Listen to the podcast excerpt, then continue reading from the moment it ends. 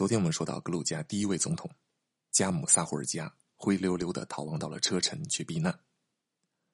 那个时候的格鲁吉亚一片破败，通货膨胀，物价飞涨，人们生活困苦。而阿布哈兹、南奥塞梯正在兴兵作乱，分裂分子一度攻入了第比利斯，杀人放火，停水、停电、停课。就像现在世界上正在发生的灾难一样，小孩子们从来是不知道人间疾苦的。听说不用上学，一个一个欢天喜地。只有大人们眉目间一片愁苦，他们看不到格鲁吉亚前方有任何亮光。漆黑暗淡的格鲁吉亚，魑魅横行的第比利斯，急需一位有能力、有威望的人来主持大局。这个时候，人们想到了那个人，那个曾经主政格鲁吉亚十三年、以雷霆手段惩治贪腐的满头白发的男人。他就是苏联外长谢瓦尔德纳泽，人们称之为高加索银狐。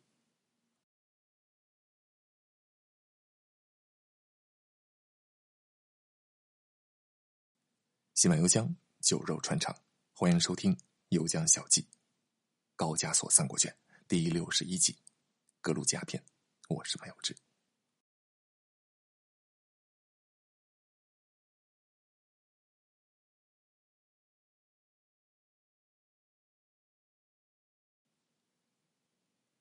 一九二八年一月二十五号，谢瓦尔德纳泽出生于黑海沿岸的港口城市马马蒂。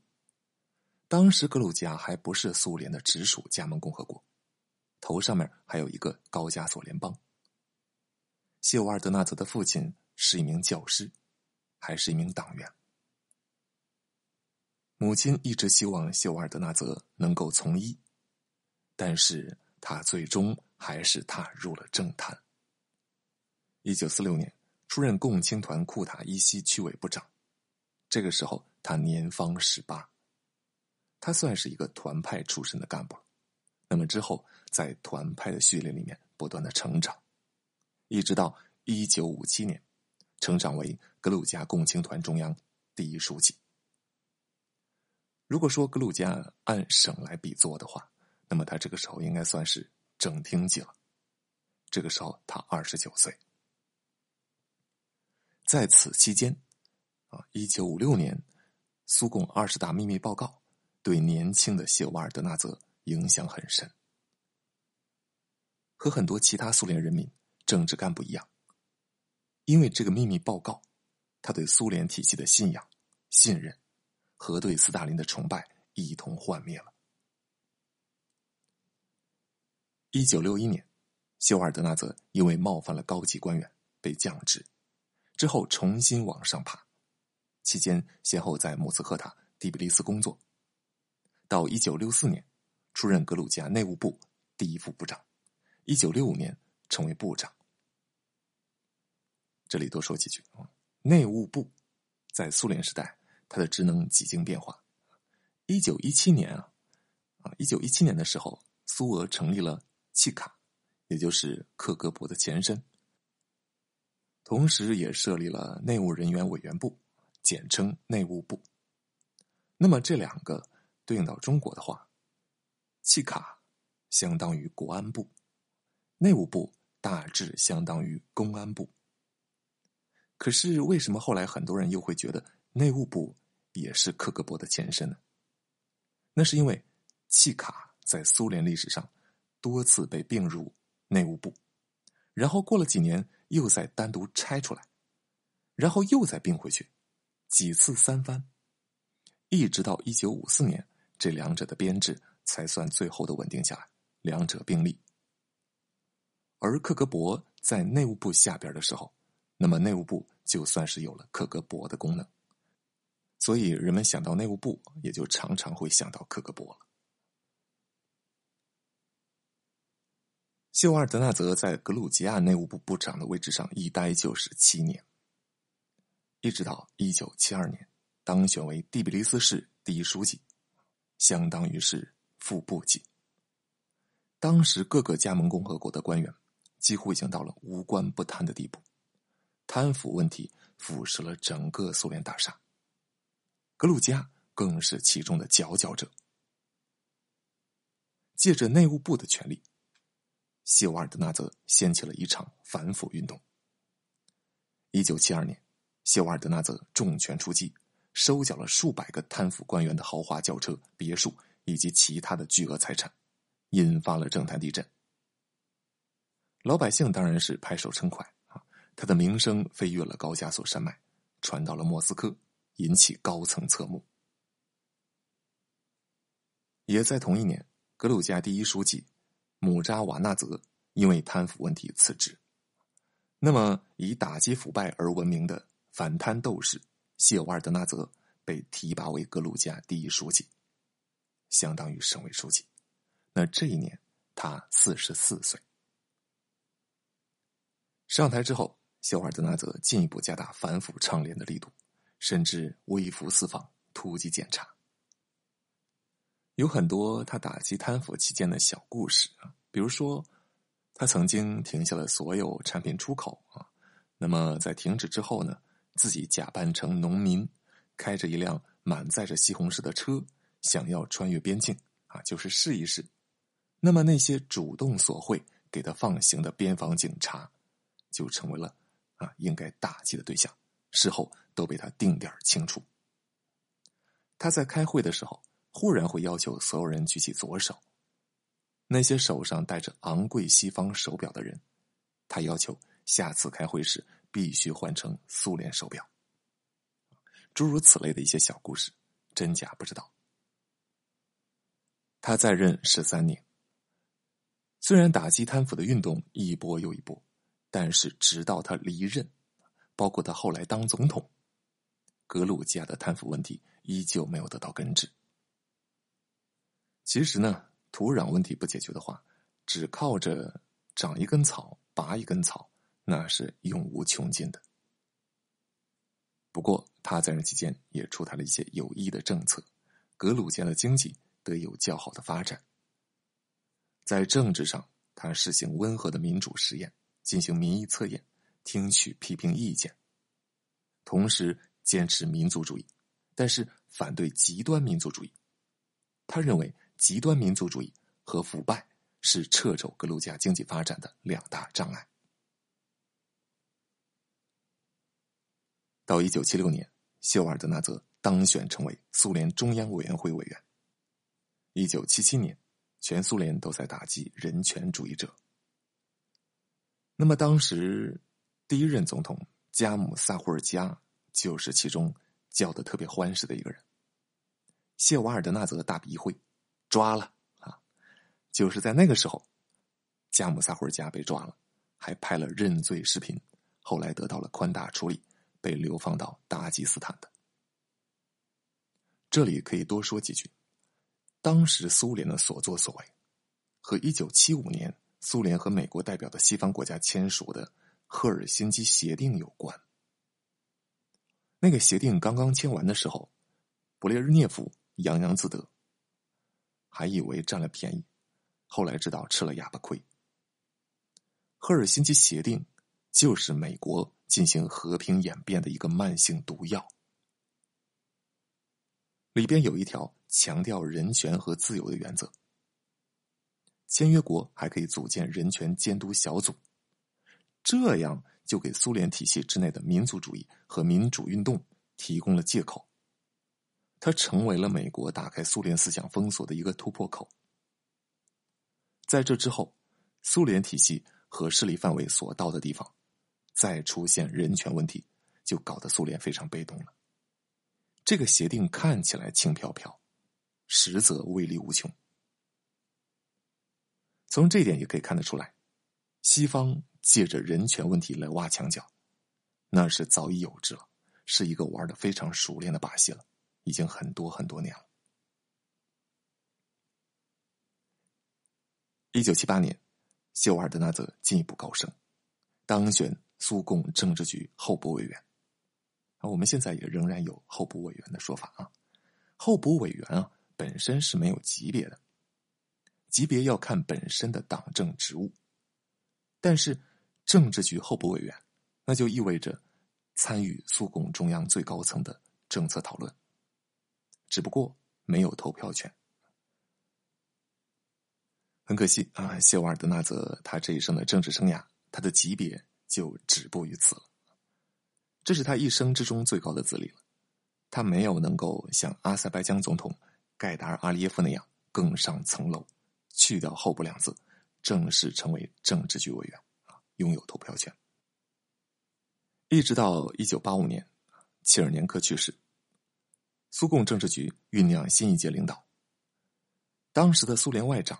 政治局委员格罗米科提名戈尔巴乔夫为新的苏共总书记，最后投票通过。戈尔巴乔夫走马上任他本人是一心倡导公开化、民主化，要推崇人道的社会主义。而当时的高层都是一些老人和保守派，他需要和他有着共同的政治理想的同志与他并肩作战。虽然格洛米科是提名戈尔巴乔夫的首功之臣，但是他已经七十六岁了，而且在政治思路上偏于保守。为了能够大刀阔斧的开展自己的改革，他需要一个年轻的、有更加开阔的视野的壮年派。所以，他给格洛米克升了职，免去了他苏联外长的职务，改任苏联最高苏维埃主席团的主席。也就是相当于人大常委会主任，虽然升职了，但是不再执行具体事务了相当于苏联外长位子空出来了，戈尔巴乔夫下达了新的任命，他拨通电话，钦点谢瓦尔德纳泽到莫斯科，让他和他并肩作战。这一年，谢瓦尔德纳泽五十七岁。他成为了新任的苏联外长。在苏共高层里来讲，他和戈尔巴乔夫一样，都属于年轻派了。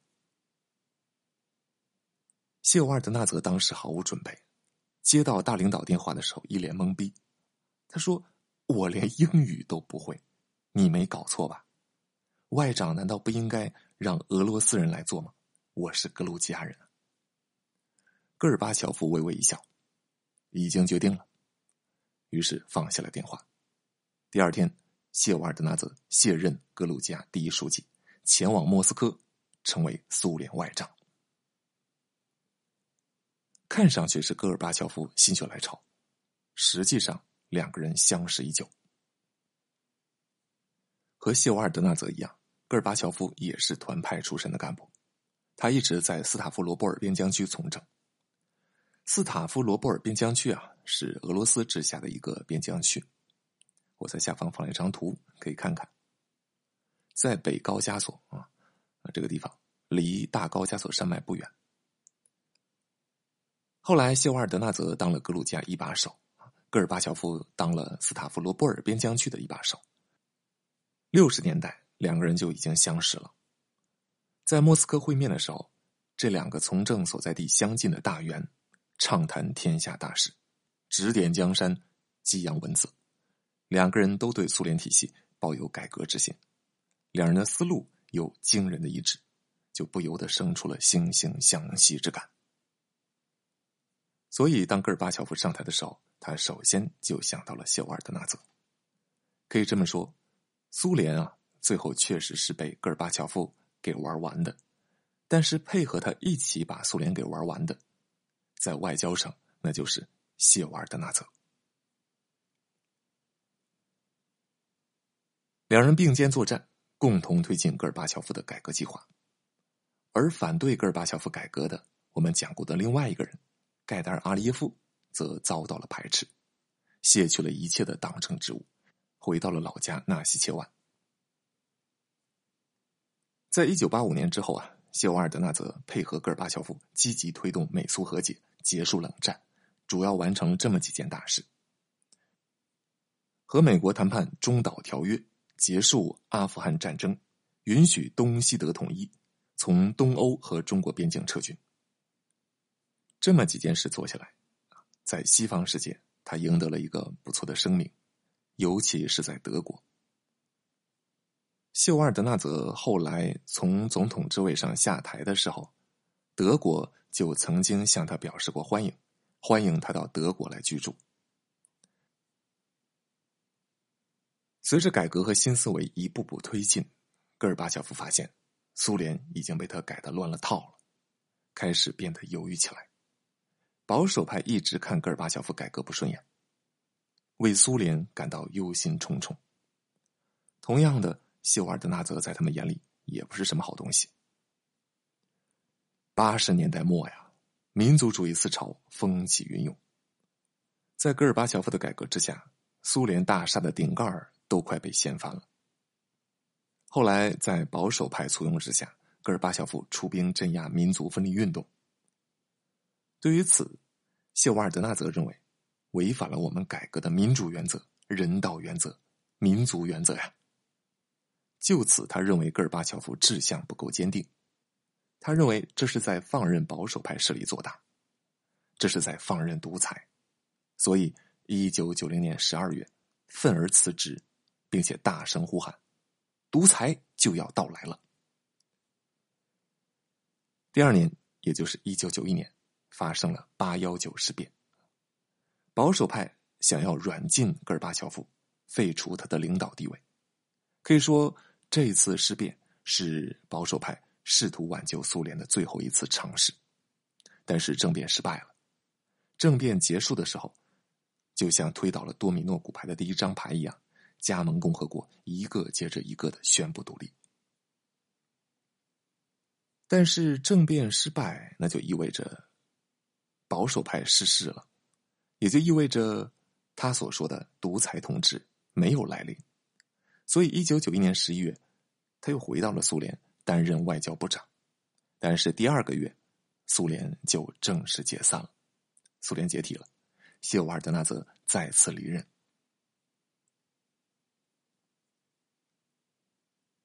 至于八十年代末九十年代初格鲁吉亚的故事，我们上期已经详细说了。一直到一九九二年年初，加姆萨胡尔加卷起了金银细软，携家带口跑路了。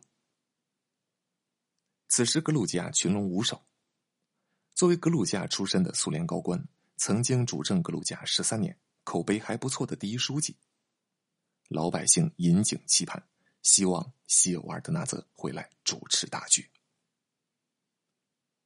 在这样的情况之下，一九九二年三月，谢瓦尔德纳泽重返第比利斯，被任命为格鲁吉亚国家委员会执行主席，其实就是议长。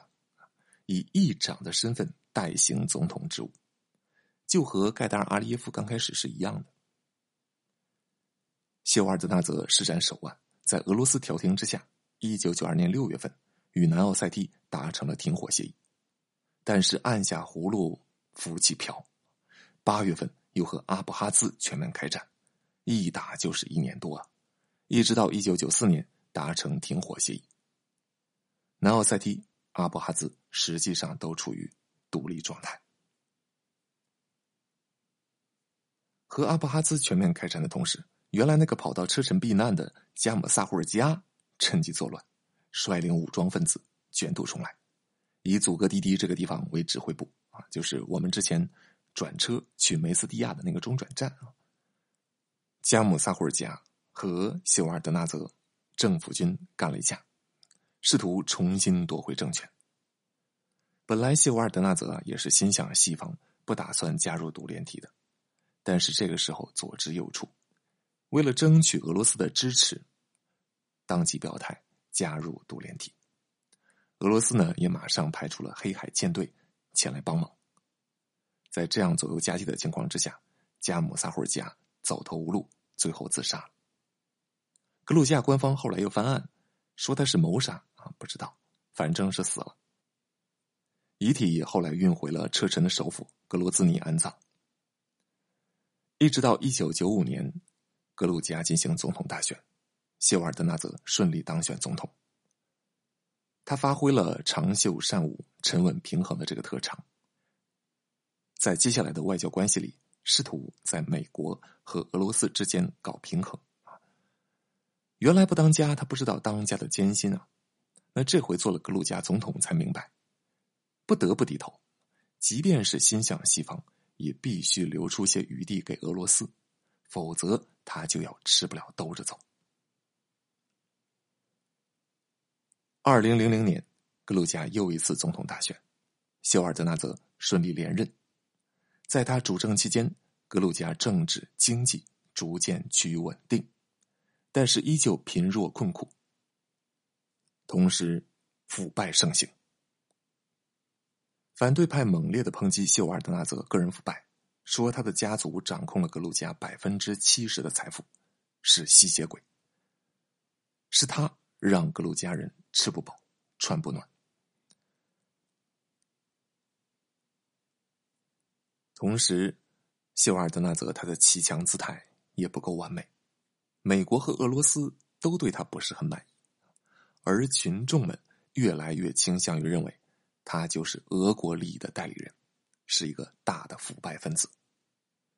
二零零三年十一月，格鲁吉亚议会选举，大多数国际派驻的选举观察员都认为选举结果不公正啊，过程不公正。美国也说不公正，结果就是再次点燃了民众的怒火，人们走上街头示威游行。反对派领袖萨卡什维利手持玫瑰花登上讲台。号召人们争取公开透明的选举，要真正的民主自由，打倒腐败，要求谢瓦尔德纳泽下台。这就是玫瑰革命。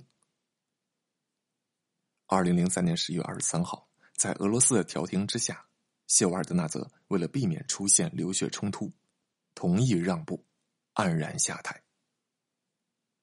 次年，总统大选，萨卡什维利成功当选为新任总统。格鲁吉亚全面倒向西方的时代正式开启。今天先说到这儿，明天再接着讲。晚安。